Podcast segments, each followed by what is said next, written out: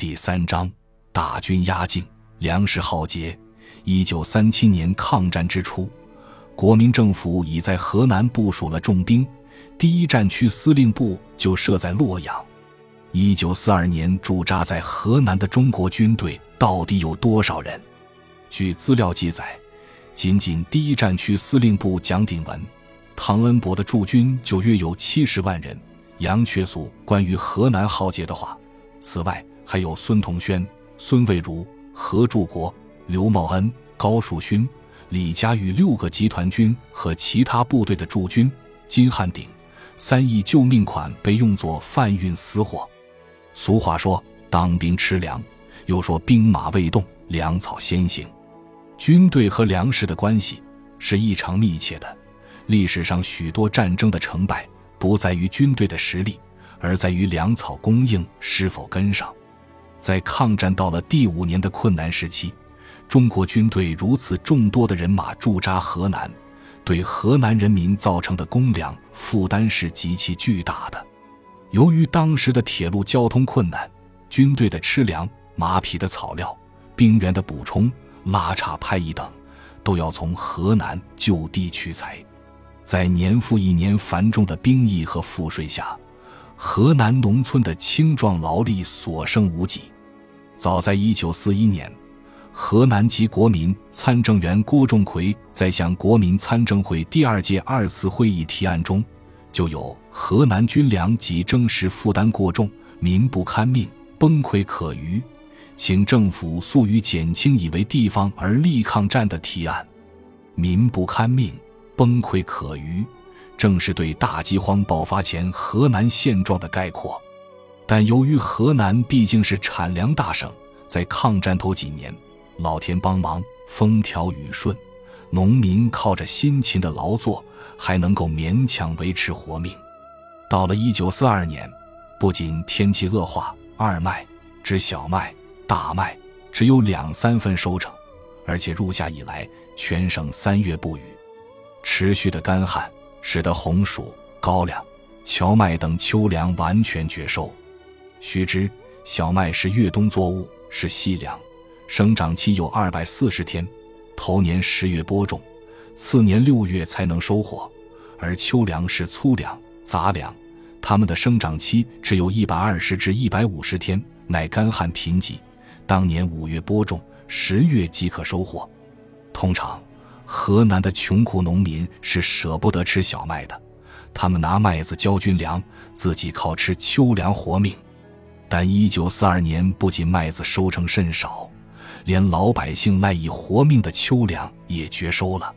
这样，一场特大的饥荒就在河南全境不可避免地爆发了。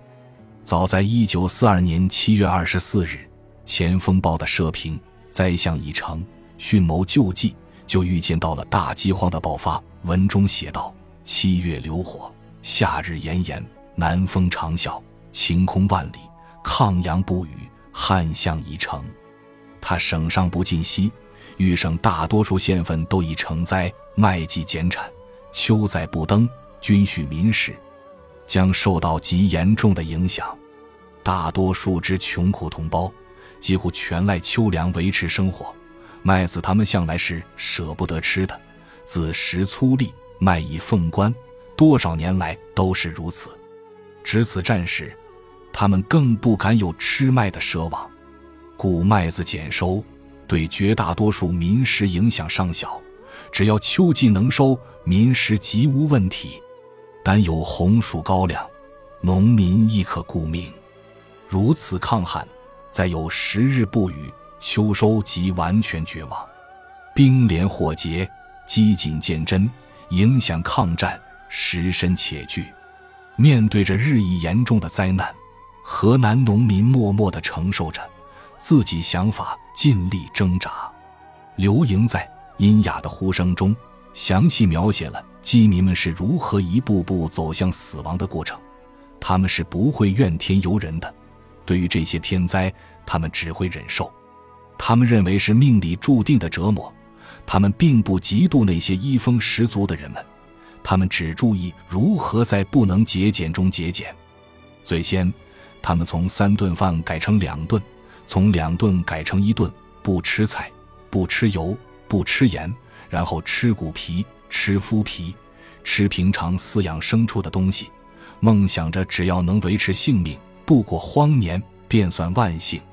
但是骨皮、麸子也没有了，他们开始吃草根、剥树皮、嚼树叶，用平常牲畜都不吃。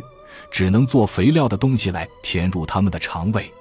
他们曾经挣扎过，宰杀了他们平日爱如生命的鸡犬，宰杀了他们相依为命的耕牛，卖掉他们的锄头、破袄，然后卖出他们的土地，最后摘下他们的心头肉，卖了儿女，卖了老婆。然而，结局还是被死亡掀去。大饥荒中的河南，赤地千里，饿殍遍地。